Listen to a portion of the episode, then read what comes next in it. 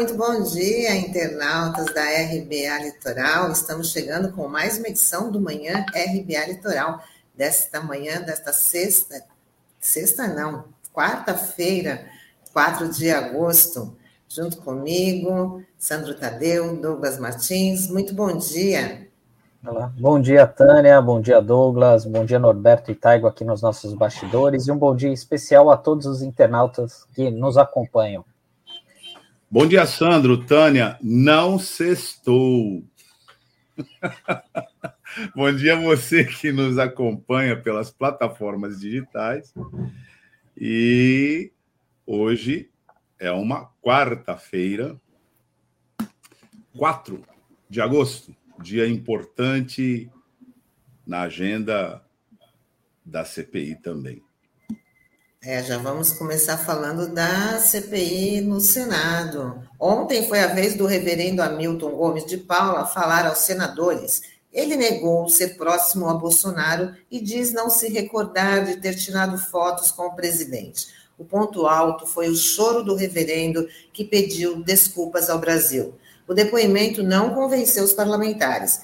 O reverendo Hamilton é considerado peça-chave na suspeita de uso de intermediários entre o governo federal e empresas para negociação de vacinas. E a CPI aprovou o requerimento que pede o afastamento da médica Mayra Pinheiro, da Secretaria do Ministério da Saúde. Ela é uma das 14 pessoas listadas pelo relator Renan Calheiros como investigadas pela comissão. Segundo argumento dos senadores, a permanência de Mayra Pinheiro na secretaria pode atrapalhar as investigações. Também foi aprovada a quebra de sigilos do deputado Ricardo Barros. Então, requerimentos importantes aprovados, como o do Ricardo Barros, aí, que é uma figura central nesse esquema aí que está sendo apurado pelo, pela CPI da Covid, e também da Mayra Pinheiro, né, que se demonstrou uma pessoa que conhece, não conhece nada né, sobre o assunto, é, foi alvo daquela espécie de media training que a, a gente comentou aqui na semana passada, de senadores mandando perguntas, ela treinando algumas coisas e ela mal sabia o que falar a respeito da cloroquina. E justamente ela, né, que ganhou o apelido, né, de capitã cloroquina, está sendo cotada aí para entrar na classe, para entrar na política, para se candidatar ao Senado pelo Ceará no ano que vem, né? E ontem o depoimento foi realmente super confuso, teve de tudo, né? e até ontem mesmo, logo que a gente terminou o programa aqui, é, eu estava conversando com a Tânia aqui sobre um comentário do senador Alessandro Vieira. Ele falou: olha, que o que em 15 dias de recesso deu para deu para descansar, em uma hora de CPI ele já perdeu a paciência. Tamanho eram os absurdos que que, vinham, que vieram a se confirmar aí ao longo do dia, né? É, sobre a Mayra Pinheiro, é, a gente tem que lembrar que ela é titular da Secretaria de Gestão de Trabalho e Educação da Saúde. Essa secretaria é uma secretaria importante dentro da estrutura do Ministério da Saúde para informações.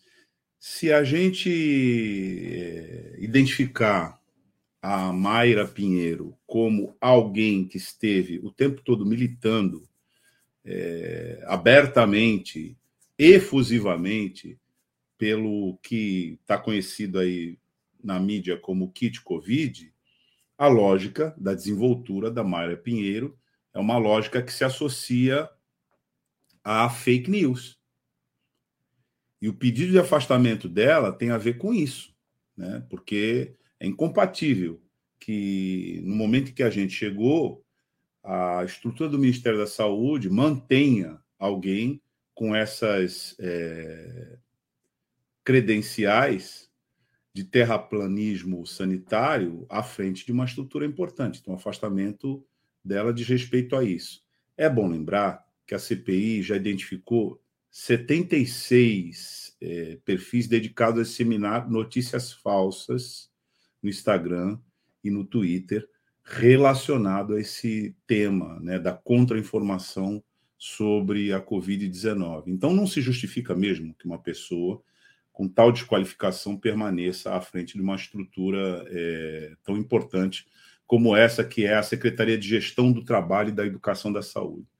Agora, com relação às lágrimas do Hamilton ontem, né, do reverendo Hamilton, elas são é, um toque caricato nessa nesse dramalhão né, que muitos transformaram ou transformam os depoimentos na CPI quando chegam lá já devidamente escrutinados é, nos, nas suas condutas ilícitas.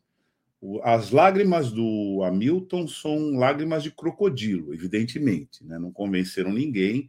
É uma farsa, né? inclusive com requintes aí de apelos é, efusivos aos sentimentos religiosos.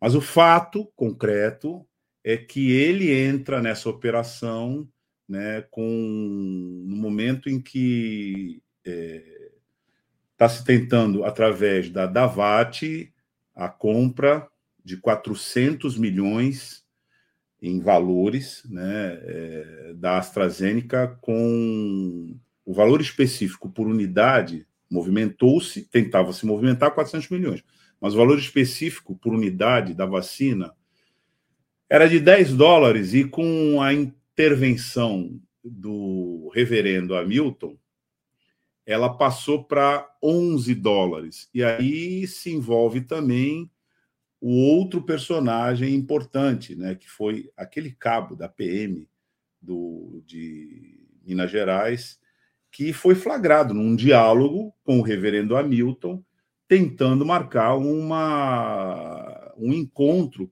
com ninguém menos que o presidente da República para tratar desse assunto. E o auge disso foi é, o reverendo Hamilton dizer que aquilo ali era um blefe dele próprio.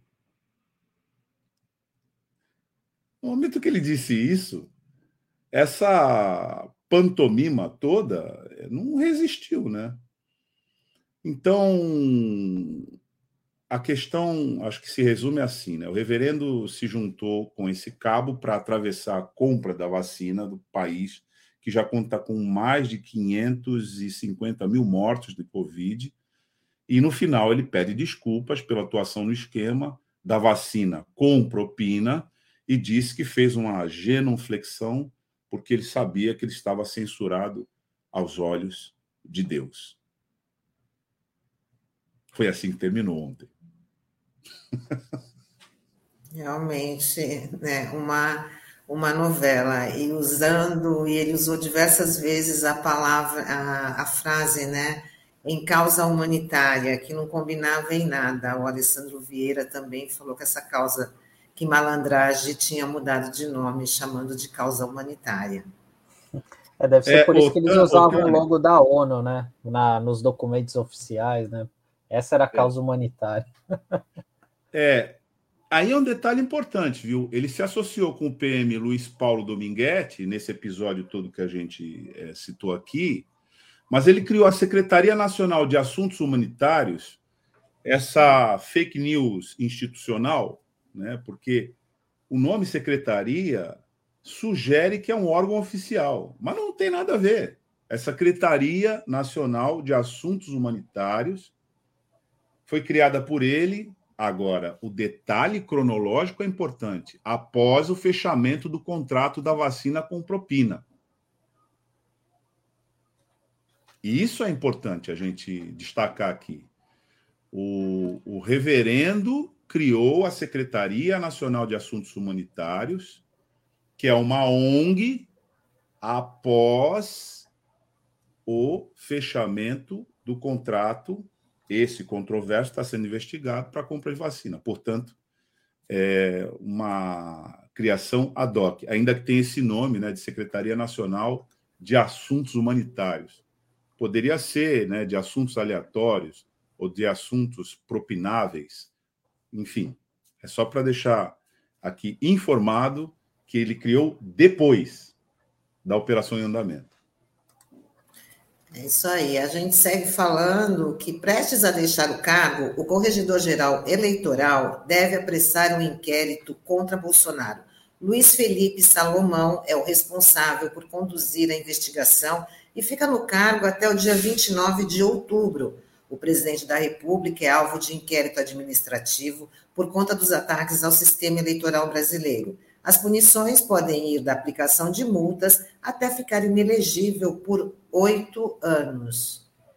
É a decisão que repercutiu bastante aí, né, nesta, na, na segunda-feira, né, tomada pelo presidente do TSE, o ministro Luiz Roberto Barroso. É, e talvez eles não tenham é, é, feito esse cálculo né, a respeito da questão do TSE, né? Porque o TSE sempre acaba sendo uma, meio que menosprezado aí de uma certa forma e tal, né? Mas é que o, o ataque feito pelo Bolsonaro na semana passada foi muito evidente, né? Foi muito forte.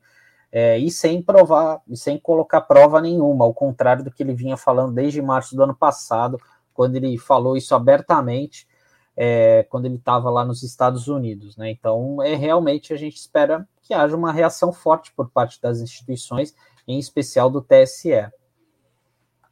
Esse inquérito administrativo é bom lembrar, ele vai apurar abuso do poder econômico, uso indevido dos meios de comunicação social, corrupção, fraude, condutas vedadas a agentes públicos e propaganda extemporânea, propaganda eleitoral, né, extemporânea, relativamente aos ataques contra o sistema eletrônico e a legitimidade das eleições de 2022. Ou seja, tudo que vem caracterizando a retórica do presidente da República numa espécie de voo solo em direção a um golpe dentro do golpe. Eu digo voo solo, pelo menos até agora, porque, ao que parece, o comprometimento da interlocução institucional está é, tá dado, ao menos com o Poder Judiciário. Se mantém no Poder Legislativo a troco de, no mínimo, 3 bilhões de reais, que é o preço do aluguel do Centrão. E no Poder Executivo, que é o dele, é, todas as agências que dão conta das missões de Estado são pontos de resistência ao próprio chefe do Poder Executivo, a exemplo da entrevista que a gente teve ontem com uma importante diretora é, do Instituto Brasileiro de Geografia e Estatística aqui na região. Agora, é preocupante as visitas que o Brasil tem recebido de agentes é, norte-americanos ligados aos interesses do Departamento de Estado e a CIA. Porque esse, essas visitas têm sido feitas e, e, e anunciadas na imprensa. E o objetivo não tem sido escondido, não. É de, a partir do Brasil, ou com o Brasil, é, tentar manter o esquema de domínio da, dos interesses é, estadunidenses aqui no subcontinente. Uma pauta específica que foi discutida que chama muita atenção é a implantação da tecnologia 5G, que tem na China um dos principais proponentes aqui no Brasil. E foi dito sem rodeios que os Estados Unidos não veriam com bons olhos a implantação da tecnologia 5G a partir da oferta chinesa. Então, o golpismo é, bolsonarista nunca é demais lembrar. Ele tem raízes em interesses econômicos muito específicos. Cito aqui a entrega né, do nosso patrimônio, mas também alguns grupos econômicos que precisam de uma ditadura para impor seu projeto ao país.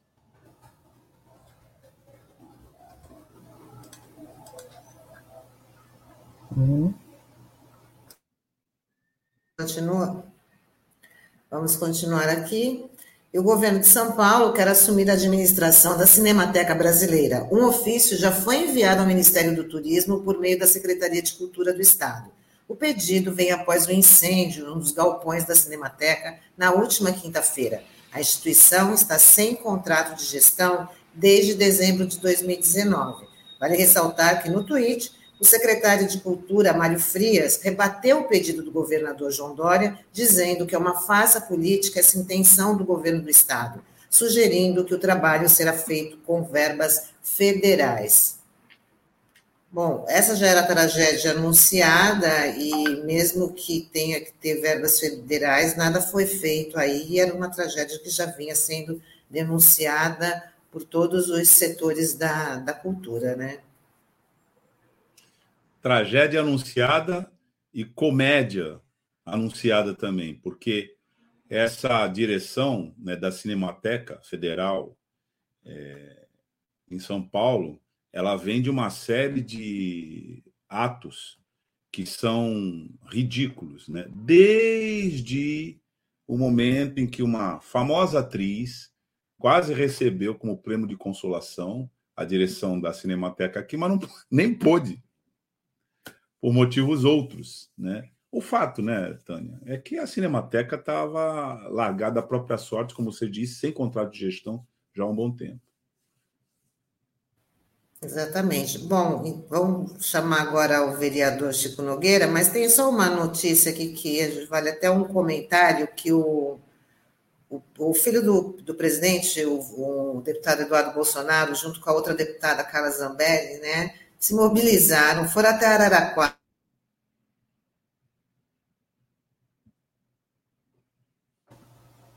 Acho que a Tânia travou, né?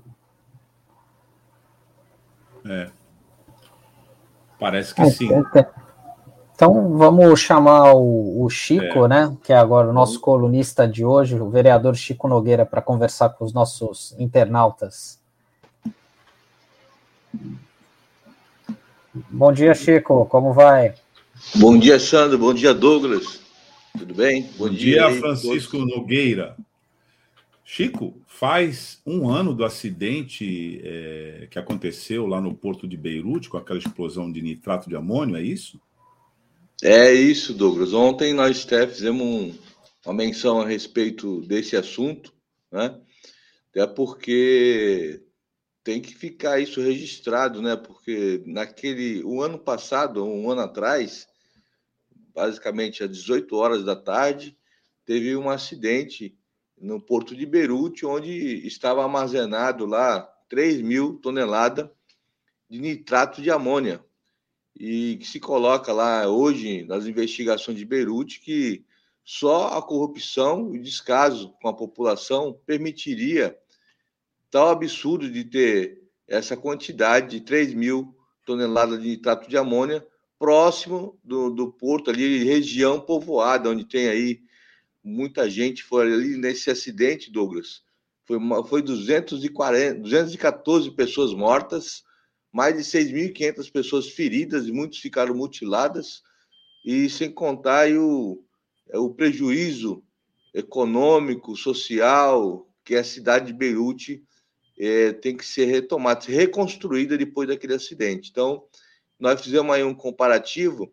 A intenção do governo Bolsonaro que está querendo fazer aqui na cidade de Santos, né? na região de Outeirinhos, uma proporção 10 vezes maior, de armazenar em torno de 30 mil toneladas é, por dia, é, com a projeção até 2040, para movimentar 12 milhões de toneladas a ano de nitrato de amônia na região também muito povoada, que é a região de, de Outeirinhos, e precisamos respostas da, do governo municipal e o governo estadual para que possa impedir esse genocídio que o governo Bolsonaro quer impor à nossa cidade, Douglas. Bem lembrado.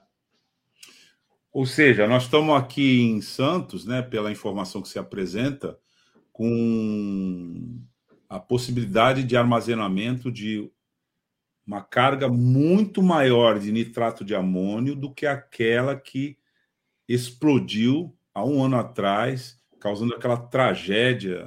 Está é, tá aqui o Taigo botando algumas imagens, né? É, lembrando do na cidade de Beirute, né? Então é isso que o Chico está chamando a atenção. A carga de nitrato de amônio que dizimou né, parte da cidade de Beirute é, é muito menor do que a que hoje se pretende armazenar no Porto de Santos. É isso aí.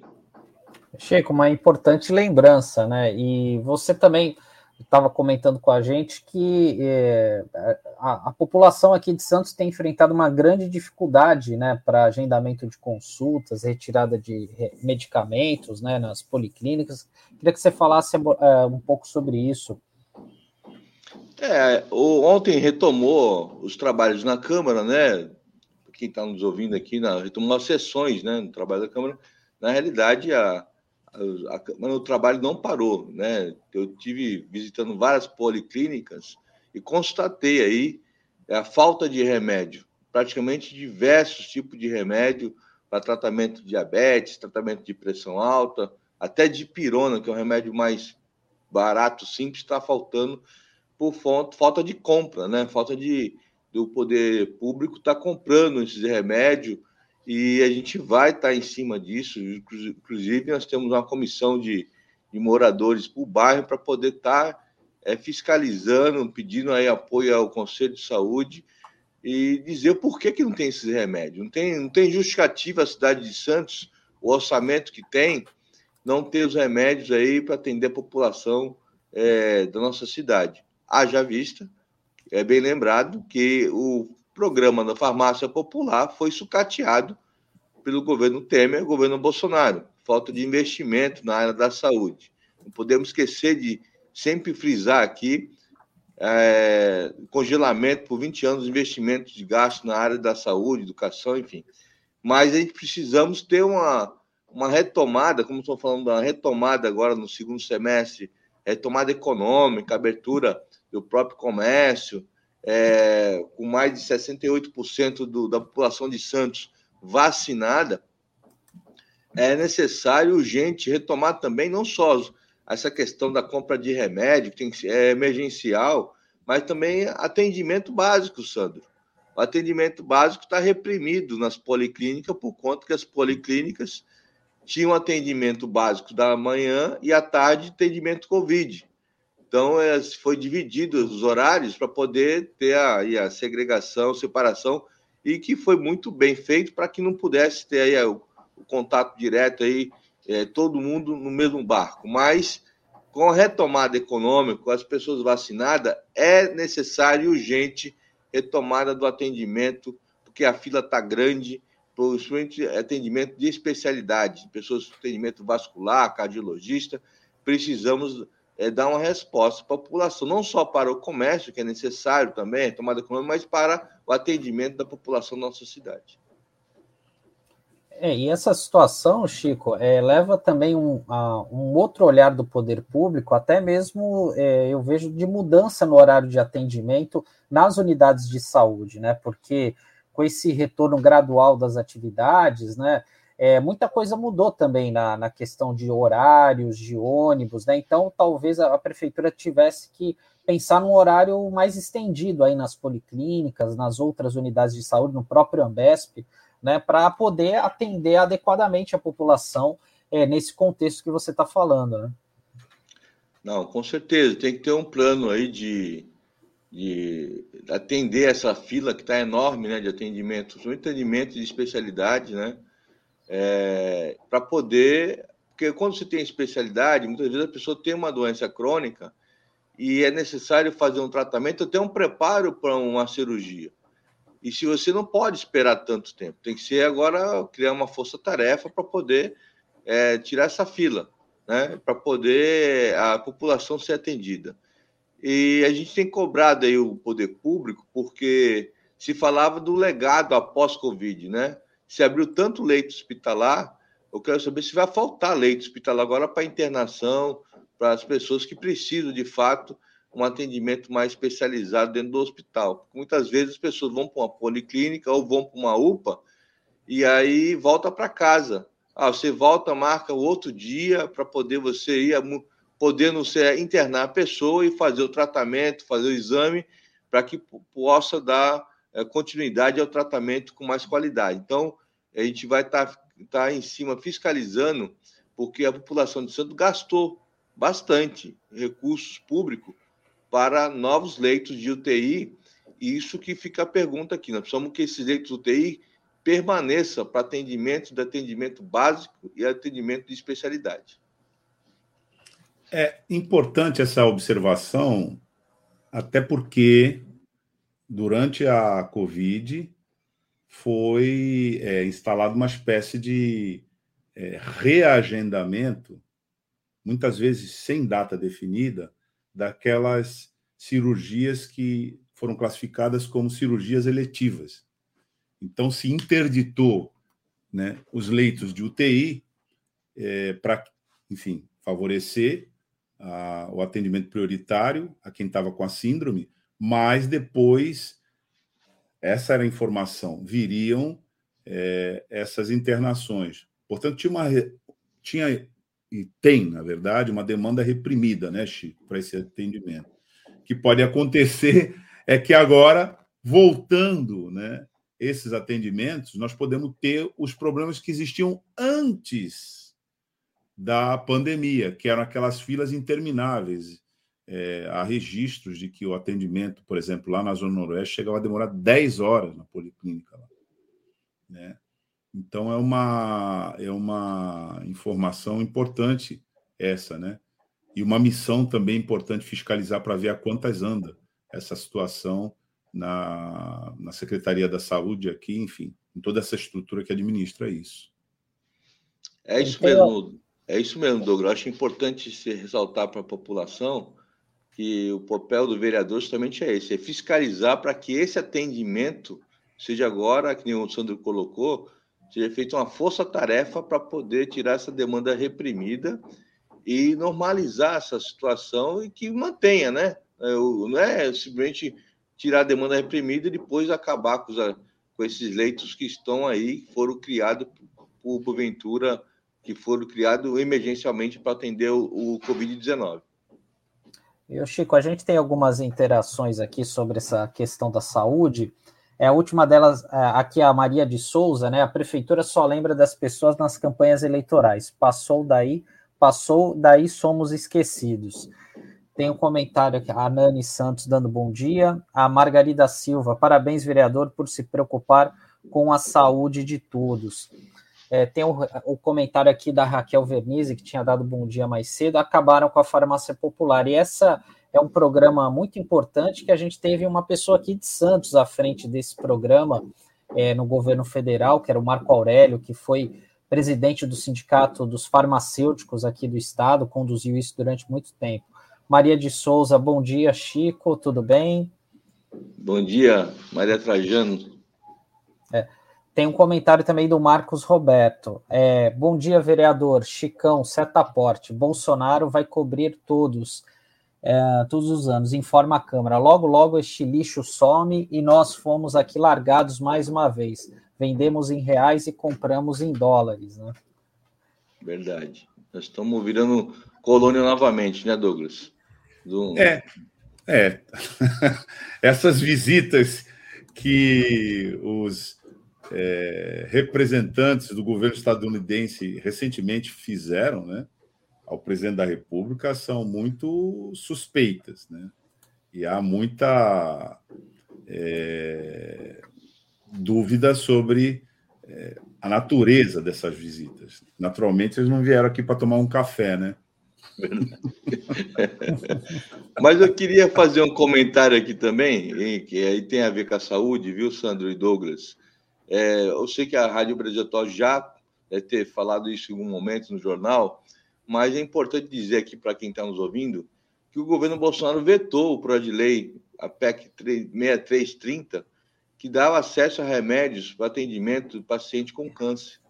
Então, é, isso também ia atender para mais de 50 mil pacientes no Brasil, e foi vetado esse projeto de lei, e a gente vê o absurdo que é, as pessoas praticamente estão literalmente morrendo por falta de atendimento, por falta de medicamento, e quando você tem um, um, um projeto de lei que beneficia as pessoas que estão em tratamento cancerígenos, tem que ter essa, esse apoio do Estado, sim, e aí o governo Bolsonaro vai lá e veta esse programa, esse, essa lei que daria atendimento é, através de remédios, né? Beneficiaria esse tratamento. Isso é um absurdo, é, é importante comentar isso, que tem a ver com a questão do medicamento, tem um medicamento que são caríssimos, né? As pessoas não têm condições de comprar. É. é exatamente, Chico. Essa é realmente é uma demanda importante, né? Aqui na Baixada a gente tem uma incidência de câncer muito alto, né? Então, é, e mais uma vez, né, comprova a tese que o, os planos de saúde ficam com filé mignon, né? Como diz a professora Lígia Bahia, que é uma das maiores especialistas nessa área de saúde pública, né? E realmente, né? Chico, a gente queria agradecer aqui a tua participação e a gente aguarda você na próxima quarta-feira. Tá, Joia, obrigado, obrigado, Douglas, ouvintes aqui da Rádio Brasil Atual, que se acompanha aqui nas plataformas digitais. Um forte abraço, até quarta-feira. Obrigado, Chico. Tchau. Obrigado, até Chico. Até mais. E agora a gente tem a satisfação de chamar aqui no nosso programa um dos maiores economistas do país, uma das referências que a gente tem aqui, para conversar um pouquinho sobre economia, sobre a situação do país, que é o professor da Unicamp, o economista Luiz Gonzaga Beluso.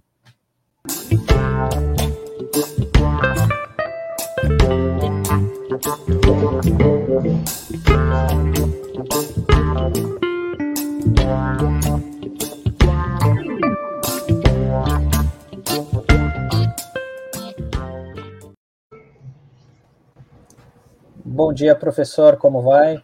Bom dia, Tadeu. Tudo bem? Bom dia, Douglas. Bom dia, professor Beluso. Professora, já gostaria de começar perguntando aqui é, sobre a situação do nosso país, né? E, e por conta também que da pandemia de Covid-19.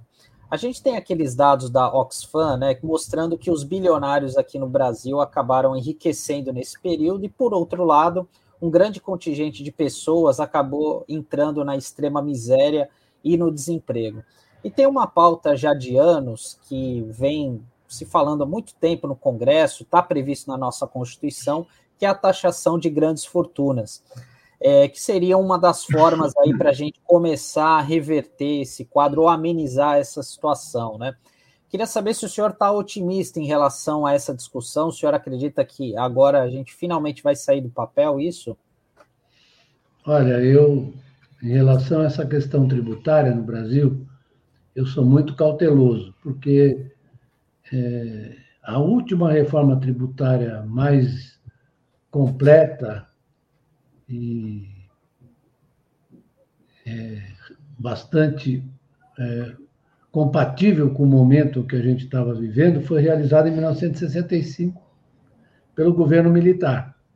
Foi uma reforma tributária mais ampla, mais completa, mais de acordo com a estrutura da economia daquele momento. Né?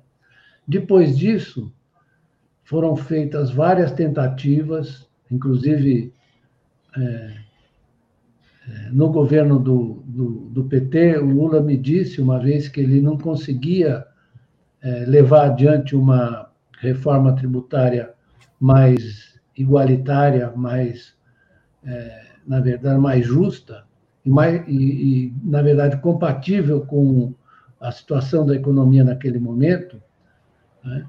porque a resistência, a gente é, a, a, padece da ilusão de achar, ah, vamos apresentar um projeto bem inclusivo, bem, bem igualitário, etc., e, mas não vai você veja o seguinte: vamos ver o seguinte.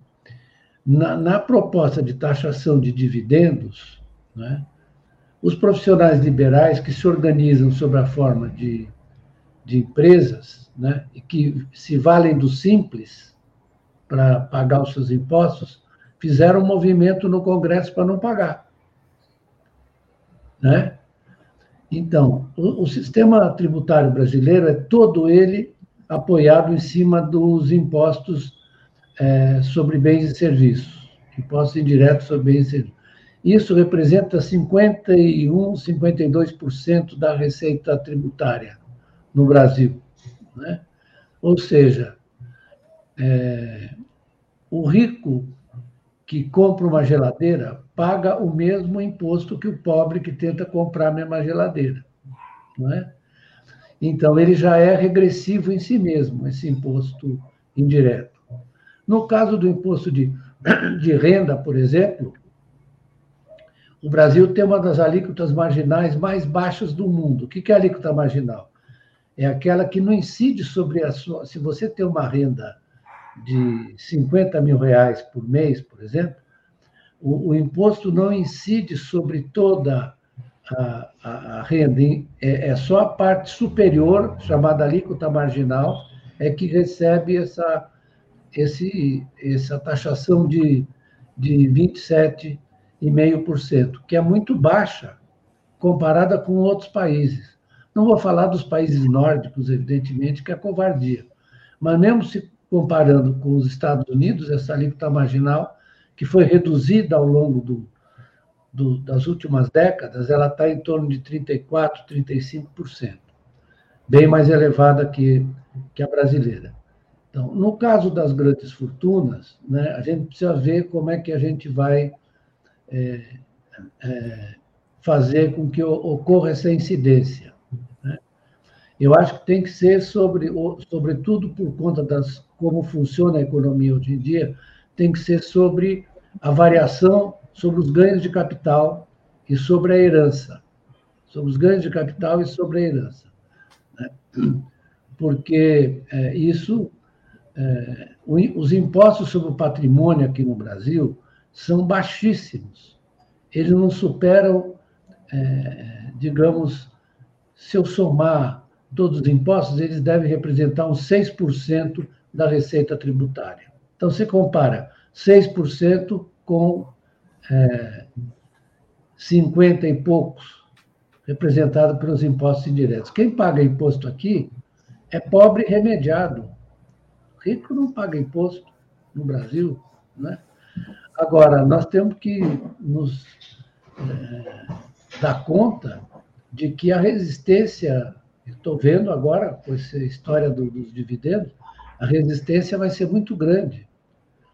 E eu já assisti várias tentativas de reforma tributária, e ainda nós temos o problema federativo dos estados, etc. É, é um, tem que ser uma discussão muito ampla e tem que ter paciência. Não adianta achar que você vai resolver isso do dia para a noite, porque é uma questão política, sobretudo, e de poder relativo das classes sociais. E o que nós observamos no Brasil, como você observou, os ricos ficaram mais ricos por causa das formas em que a riqueza é acumulada hoje em dia, né?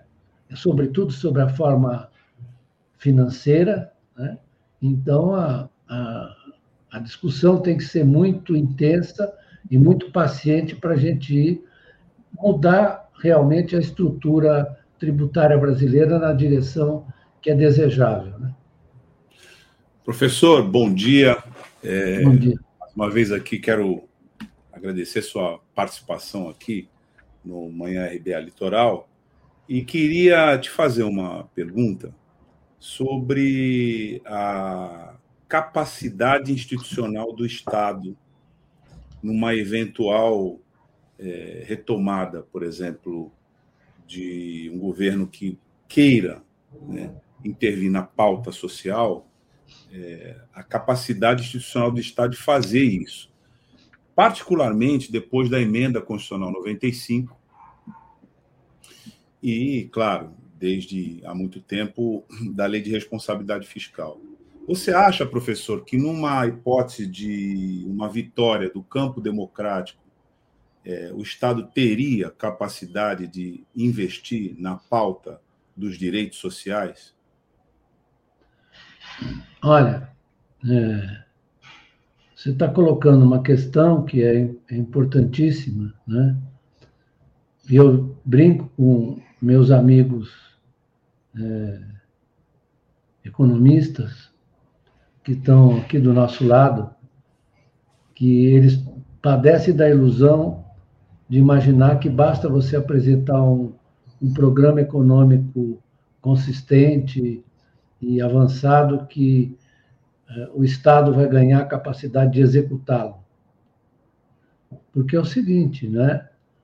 Eu disse isso também ao, ao nosso querido amigo Lula. É preciso você ter uma base parlamentar muito bem muito consistente para você poder governar num ambiente democrático, né? Porque nós valorizamos esse a manutenção do ambiente democrático, até porque, digamos, é a melhor forma de você levar adiante as demandas populares. Né? É, bom, é, eu acho que o que está sendo demonstrado agora no mundo inteiro é que no Brasil esse essa brisa ou essa brisa não chegou ainda nos governantes que estão aí de turno é, no mundo inteiro que está sendo demonstrado na prática e na teoria é que é preciso se dar mais capacidade de eu não vou falar de intervenção, vou falar de coordenação do Estado à economia. Né? É, vocês estavam, eu vi que vocês estavam conversando sobre o Biden, né? O Biden tem dois movimentos. Um deles é enfrentar a ascensão chinesa, né? e aí ele vai usar de todos os instrumentos que os Estados Unidos sempre usaram né?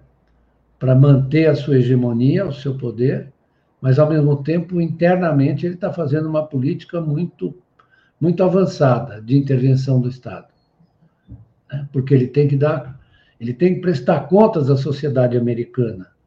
Então as pessoas não se deram, não se deram, não tiveram oportunidade de avaliar corretamente qual é a profundidade da mudança na política econômica do Biden.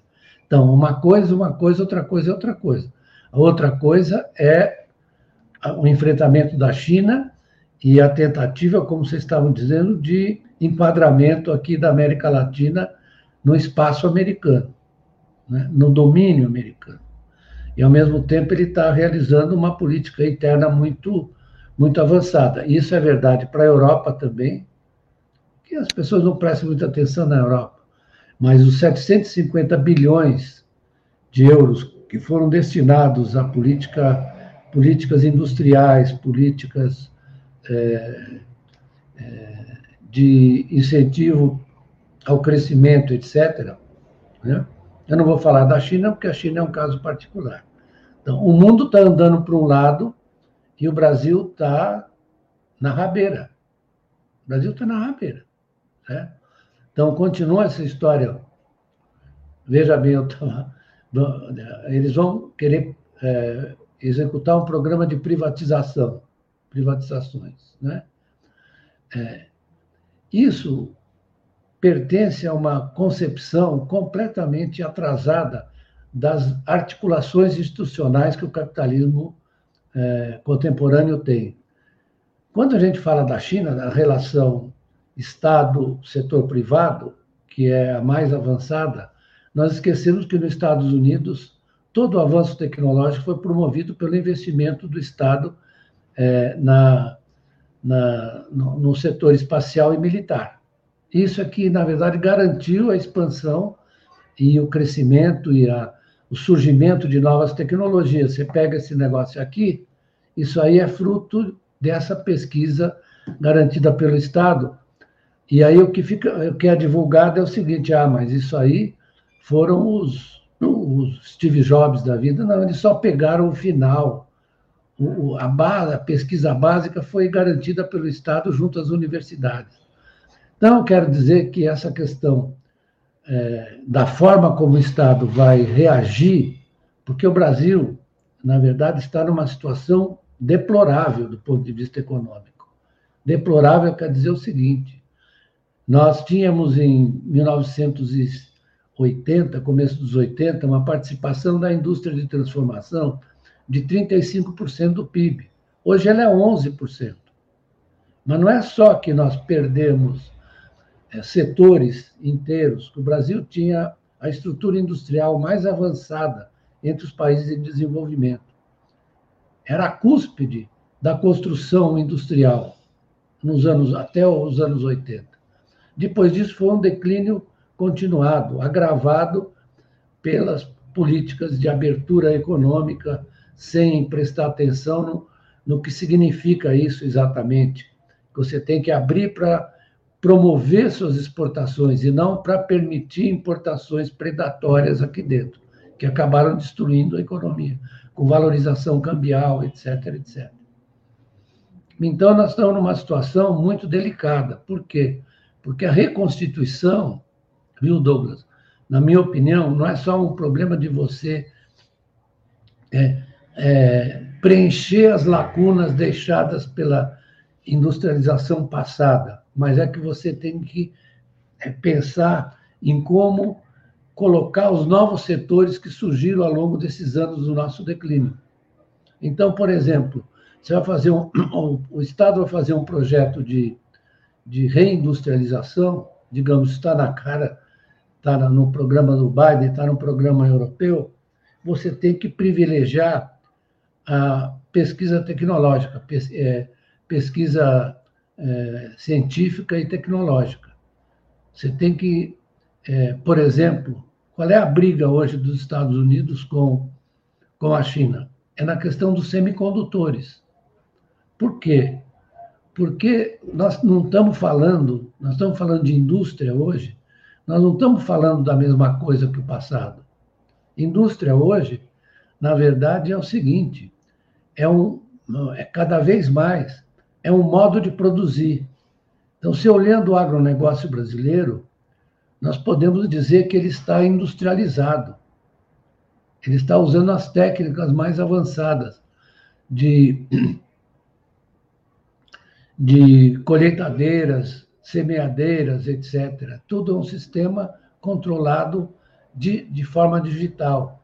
Assim como os serviços também. Nós estamos aqui né, numa prestação de serviços industrializada. Então, a indústria é uma forma de produzir, não é um conjunto de fábricas, é também um conjunto de fábricas, mas não é só isso.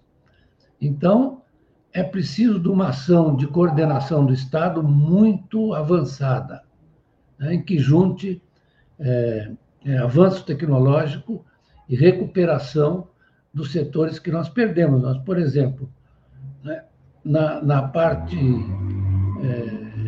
de informática, o Brasil já teve duas empresas que produziam computadores, a Cobra e a Itautec. Onde é que elas estão? Não é? Então, eu vi muita gente dizendo, não, porque a, a, a política de, é, de proteção é, industrial, nesse caso, era, era danosa ao Brasil, porque a gente não avançava. Mas você não avançava porque você não aplicava os recursos necessários para a gente avançasse.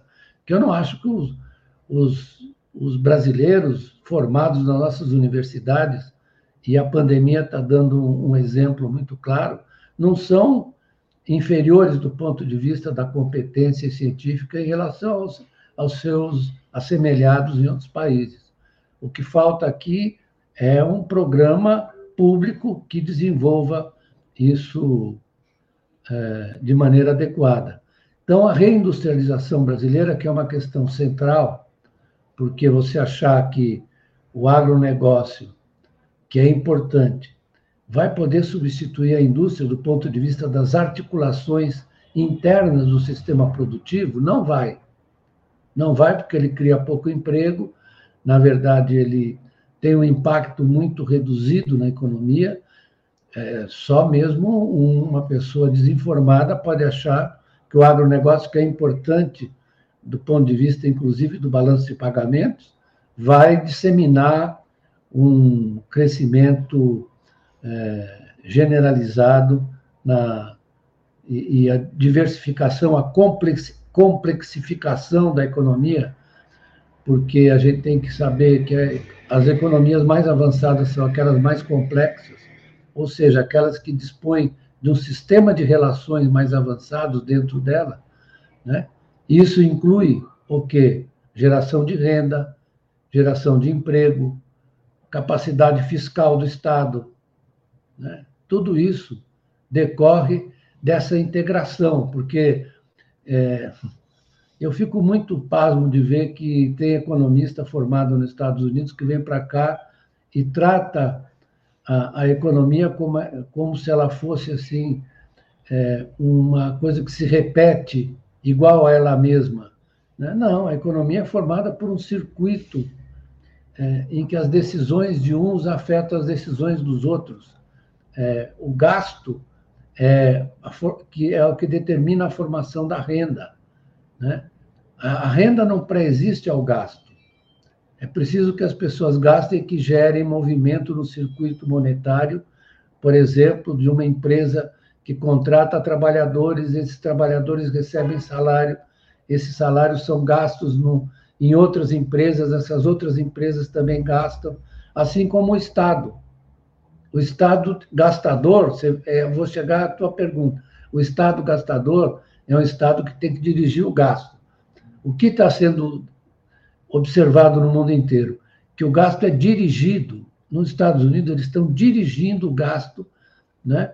fazendo política monetária e fiscal para dirigir o gasto, ou seja, para, na verdade, promover essa disseminação da renda e do emprego. É isso. Mas nós estamos na idade da pedra, porque nós ficamos querendo privatizar. Olha só, privatizar, você desmonta toda a articulação que a economia brasileira teve durante anos entre empresas estatais e setor privado. Vamos observar como é que foi o a China reproduziu isso, eles vieram aqui conversar com a gente, eu conversei com eles nos anos 70.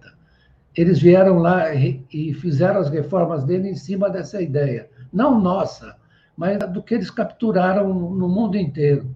O que, que havia aqui? Uma é, espécie de, de ecossistema, um ecossistema que ligava as empresas estatais às empresas privadas. Vamos lembrar do Juscelino. Né? Ele criou os grupos executivos exatamente para fazer com que as empresas montadoras é, abrigassem também as empresas produtoras de, de peças e componentes, no caso da indústria automobilística, da indústria metalmecânica, etc, etc. Nós estamos querendo destruir isso, vamos querer privatizar para é como você vender, é como disse o próprio Guedes, é vender a sua casa para pagar suas dívidas. Olha, isso não se aplica a uma economia como um todo, isso se aplica a uma pessoa que está devendo, devedora. Né? Tem que vender seu patrimônio para pagar suas dívidas, que, que gastou demais. Mas no caso do, da economia como um todo, isso é uma falácia que ignora como funciona esse processo de criação de renda e emprego e como é importante também a dívida pública para a formação dos patrimônios privados ou para a regulação dos mercados financeiros. As pessoas não sabem. Né? Tá, tá para sair um livro de um, de, um, de um economista americano chamado Aishen Green, eu já li os artigos preparatórios, em que ele mostra a falácia de achar que você tem que fazer teto de gastos para estabilizar a dívida pública. É um besterol. Aí ele é um besterol inacreditável. E aí ele mostra que você teve quatro, três episódios na história importantes de, de consolidação de dívida pública. Quais são esses três episódios? Depois da Guerra de Secessão Americana, no, no caso, primeiro deles na Inglaterra, depois do. Aliás, Primeiro na Guerra de Secessão Americana, segundo na Inglaterra, depois do, da, das guerras napoleônicas, e o terceiro é, foi realizado na, na França, é, depois também das guerras napoleônicas. O que, como é que foi feita a consolidação? Ele explica tintim por tintim, coisa que qualquer economista de quinta categoria sabe. Ele fez, ele, eles controlaram a taxa de juros, né? em todos os casos, e fizeram que a taxa de crescimento da, da economia fosse maior que a taxa de juros. É simples assim. Você só consegue consolidar só três episódios. E ele fez um estudo muito detalhado. Você só consegue consolidar a dívida se a economia cresce para, na verdade, fazer com que a relação dívida-PIB caia. Né? Então, dívida-PIB. O PIB é o denominador. Se o denominador cresce mais que o numerador, então você consolida a dívida pública. Não existe nenhum caso que você deu calote. Calote, não existe isso. Calote é o que eles estão querendo dar nos precatórios. Professor, é, é o senhor estava falando sobre essa questão é, geração de trabalho, emprego e renda, né? E, e ontem é, foi promovido um evento no, pelo jornal Globo, Valor Econômico, que teve a participação do secretário executivo, né, agora do novo Ministério do Trabalho, Bruno Bianchi, Bianco, né? E ele falou o seguinte, que é um dos desafios do país agora é que a gente tem que fazer, é, eu vou ler a frase literal aqui que ele diz: temos de fazer com que esse mundo formal abaixe e o mundo informal se eleve. Porque, segundo ele, né, o mundo seletista é caro, custoso e tem muito capital humano. É, não sei se o senhor chegou a ver essa frase, leu esse material. Queria saber o que, que o senhor, é, como é que o senhor interpreta essa fala desse representante do governo federal. Bom, essa, essa frase, na verdade, ela exprime perfeitamente o que eles pensam sobre a, a, criação de empregos. Eles têm que, na verdade, você tem que, na verdade, extinguir o sistema de proteção social todo, deixar as pessoas entregues a elas mesmas, porque aí a concorrência no mercado resolve o problema.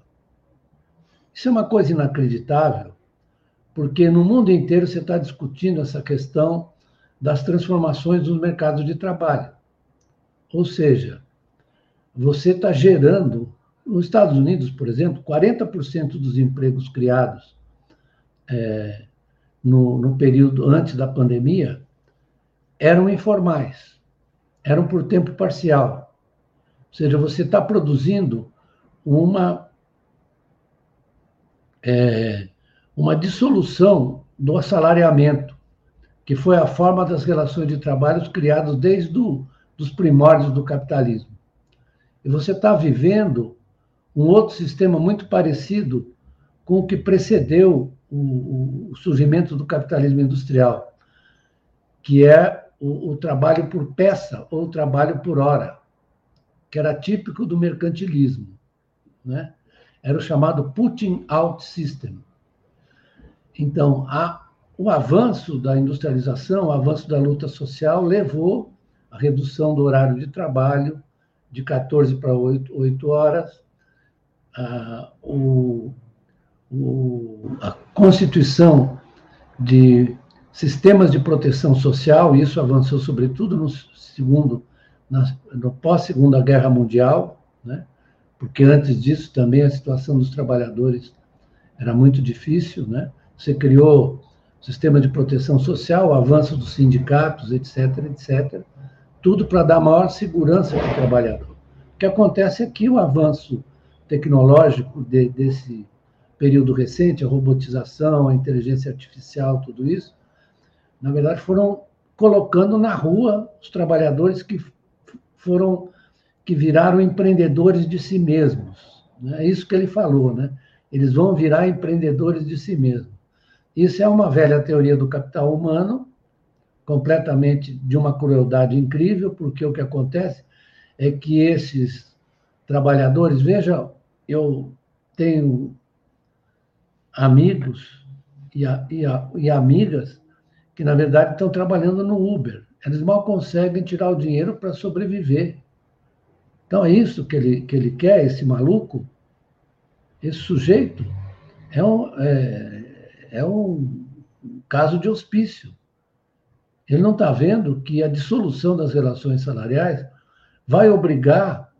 Veja o que está sendo discutido agora na Inglaterra. Né? O biógrafo do Keynes, chamado Roberto Skidels, que escreveu, ele é Lorde, ele é da Câmara dos Lordes, ele diz: olha, nós temos que criar aqui um sistema de de emprego patrocinado pelo Estado, para sustentar essas pessoas que não vão ser absorvidas pelo sistema privado é, na forma que ele está constituído. Isso está na cara. Está na cara que, na verdade, o avanço tecnológico e, e produtivo vai ser incompatível com os, o, o emprego formal. Agora, você legalizar isso e, e, transformar isso num projeto, isso é uma coisa de, de louco. Na verdade, você tem que tratar dessa disfuncionalidade com as pessoas. Porque, veja bem, você tem quantos, quantos brasileiros que estão regrediram para uma situação de pobreza absoluta? Foram, na verdade, milhões. Milhões, pelos cálculos das Nações Unidas. Então, do que, que esse cara está falando?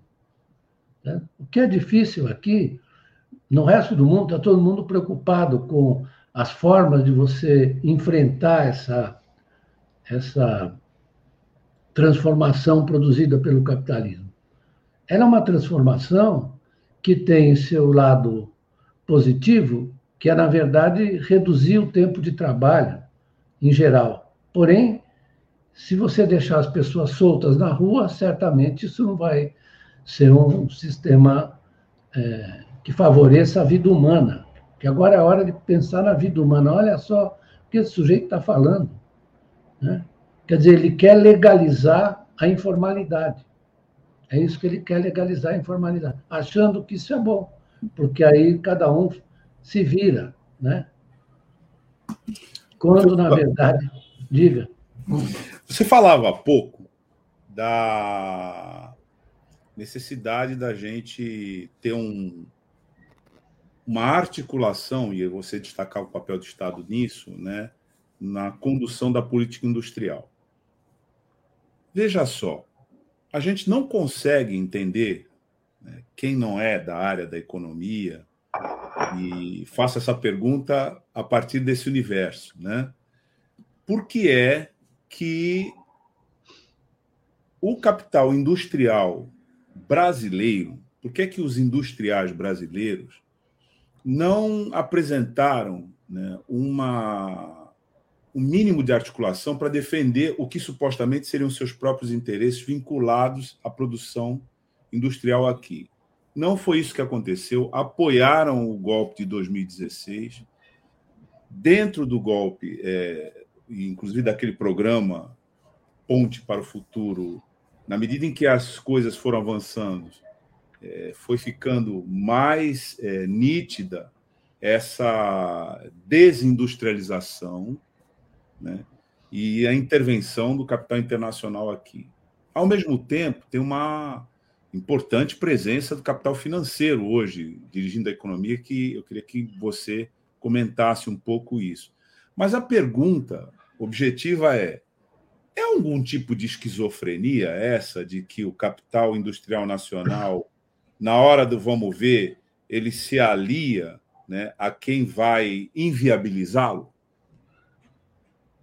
É, essa é uma, uma boa pergunta, porque, mais uma vez, nós temos que olhar o, o conjunto da obra no seu movimento histórico. Né? Não sei se vocês se lembram que em 78 a Gazeta Mercantil promoveu uma, através do seu fórum, ela promoveu uma eleição para escolher os, os empresários mais representativos do Brasil. E foram eleitos é, dez empresários, sendo oito que assinaram o documento: Antônio Hermílio de Moraes, Cláudio Bardella, Paulo Velhinho, Severo Gomes, e Vilares, tinham mais, mais alguns.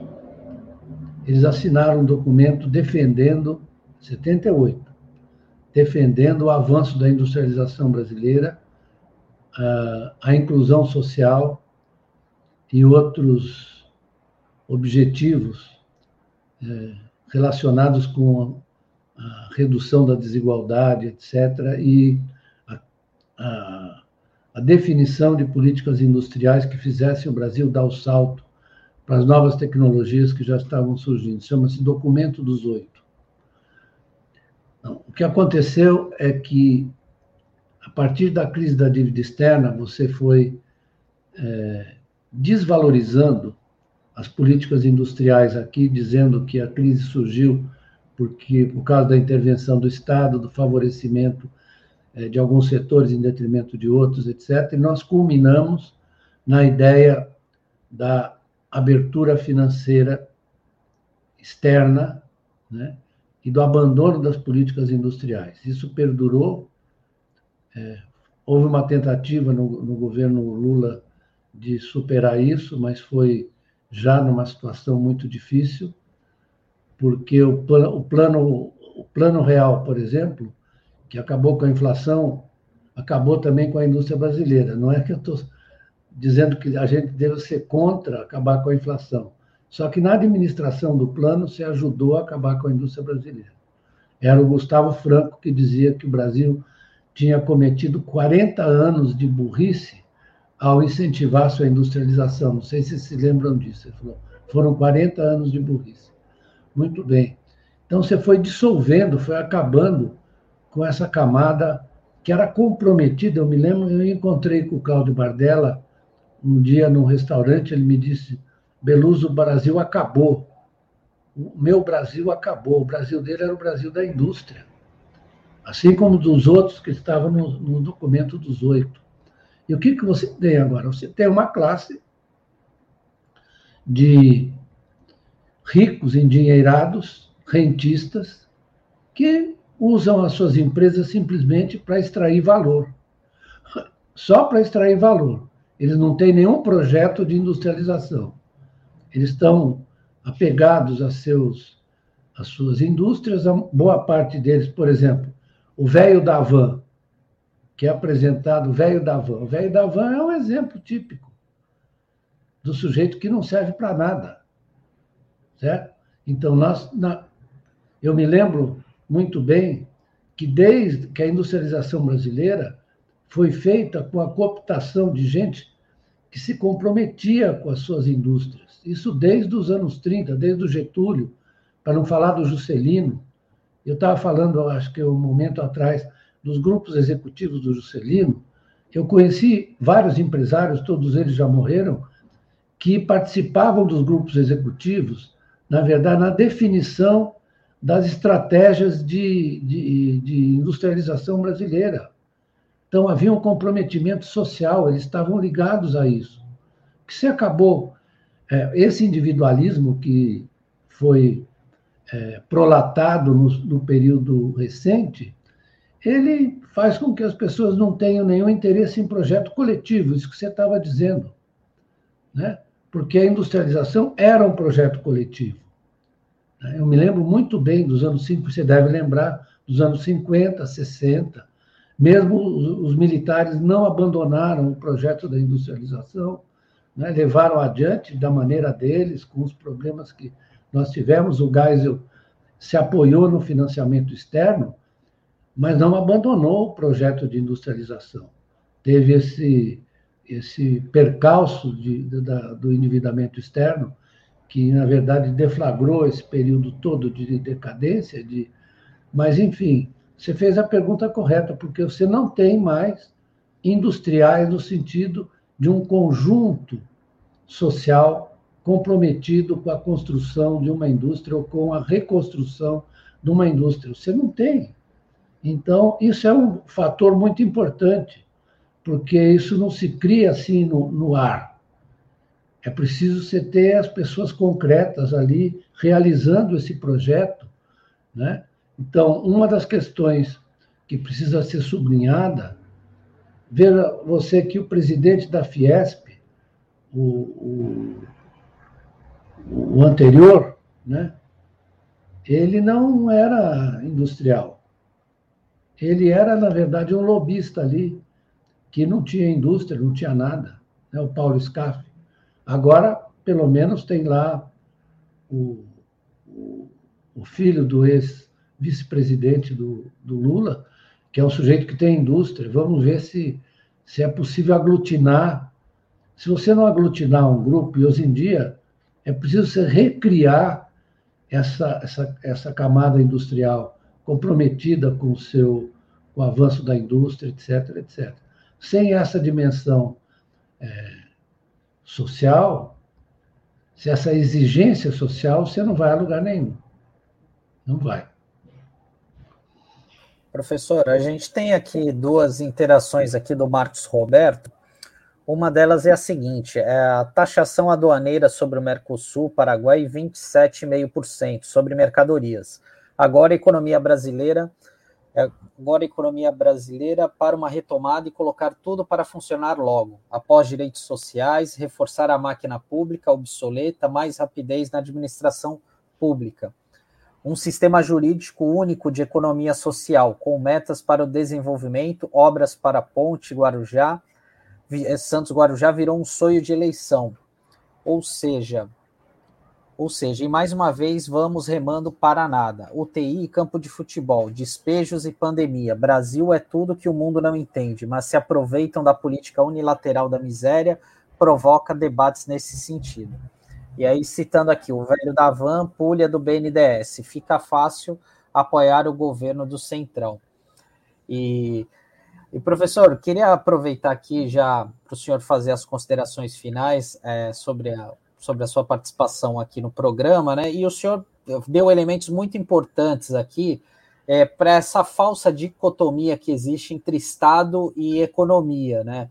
Porque se a gente pega o noticiário aí dos grandes jornais, né, a gente não consegue entender, tem sempre uma visão unilateral sobre a economia do país. Né? E o senhor, sua participação foi muito importante aqui para elucidar é, essa participação, a importância do Estado na economia e mostrando de fato que um não vive sem o outro, né? E até a impressão de quem escreve, quem opina muito sobre essa dicotomia, a impressão que eu tenho é que não conhece um pouco, é que falta estudar história, né? Sem dúvida, então, esse é que é o problema, viu? Porque o Estado é... e o mercado surgiram juntos, um a partir do outro e vice-versa. Isso desde o mercantilismo, né?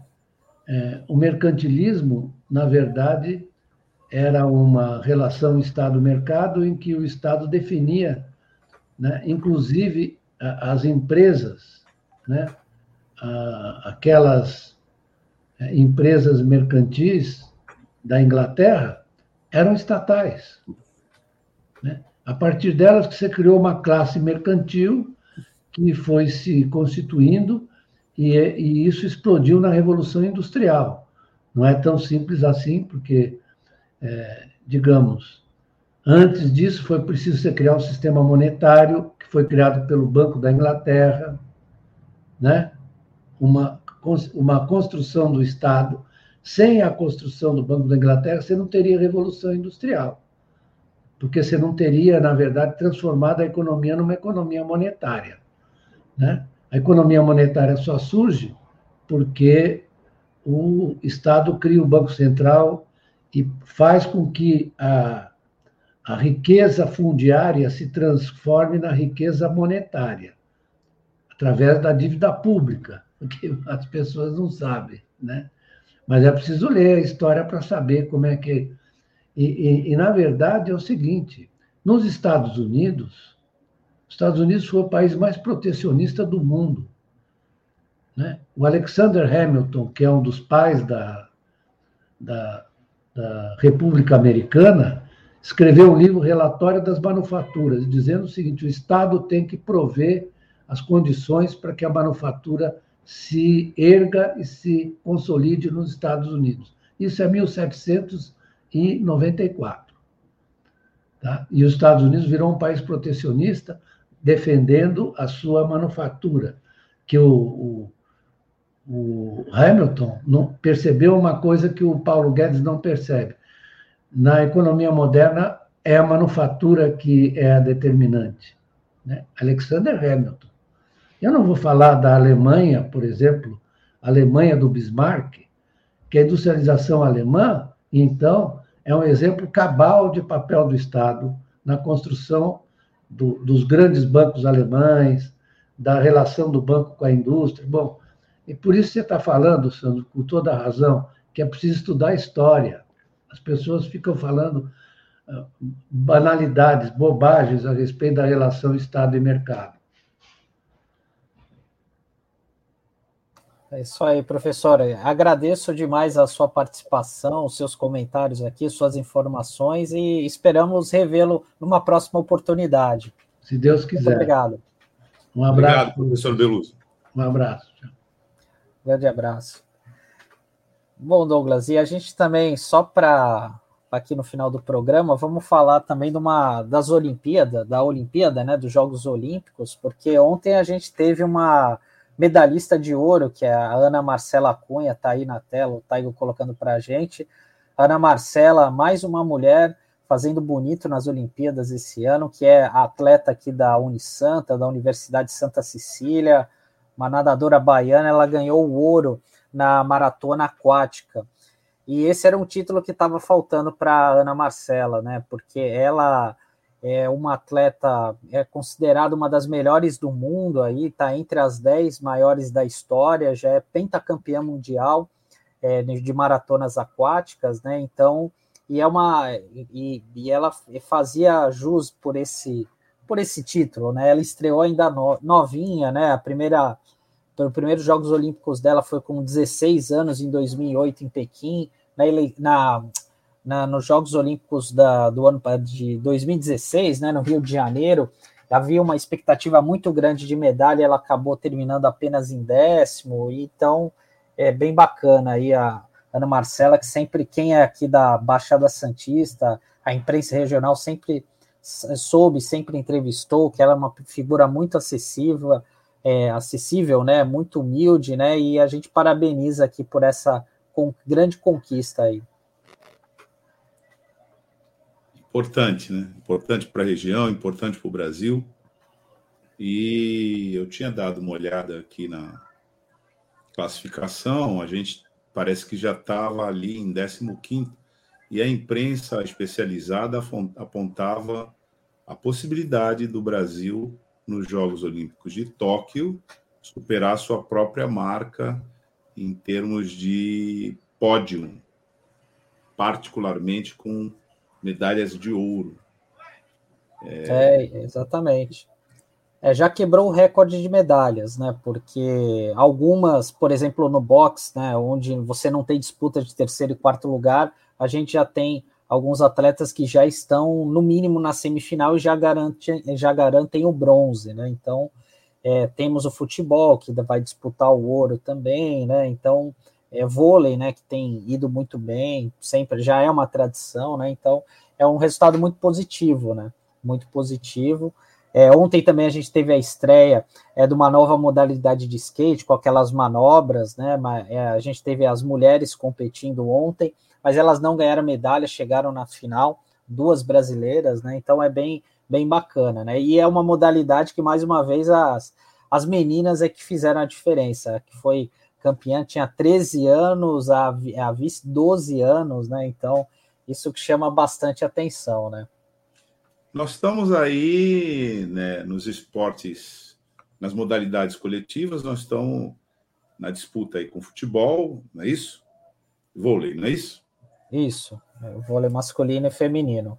Tá, tá na, o Brasil no futebol já está na final, né? No vôlei ainda vai passar para a semifinal, ainda tem é mais esse degrau aí.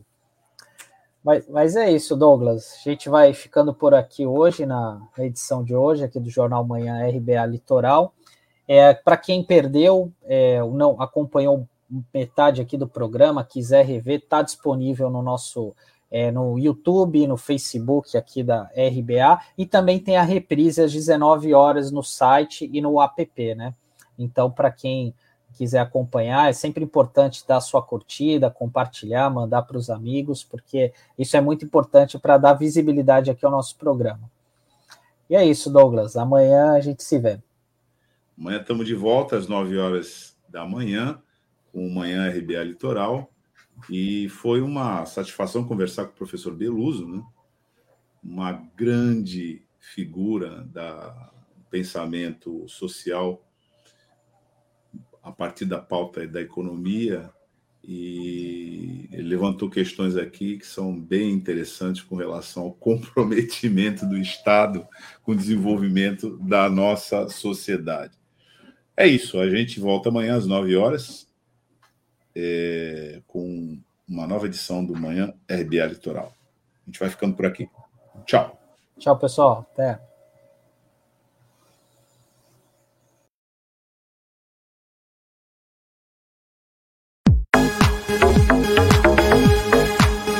A Rádio Brasil Atual Litoral é uma realização da Fundação Setaporte, apoio cultural do Sindicato Setaporte.